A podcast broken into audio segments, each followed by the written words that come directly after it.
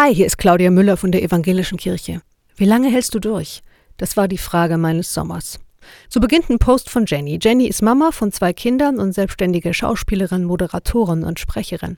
Sie kennt das Gefühl von Grenzsituationen, in denen die Kraft kaum noch reicht für die vielen Aufgaben. Wie lange hältst du durch? Diese Frage stellt sich im Alten Testament der Gottesmann Elia. Er soll Gottes Botschaften weitergeben und stößt dabei auf viel Gegenwehr, sogar auf Gewalt. Schließlich flüchtet Elia. Er hält nicht mehr durch. Seine Grenzen hat der Gottesmann längst überschritten. In seiner Erschöpfung begegnet Gott dem Elia. Nicht mit Wumms, sondern mit Sanftheit und Klarheit.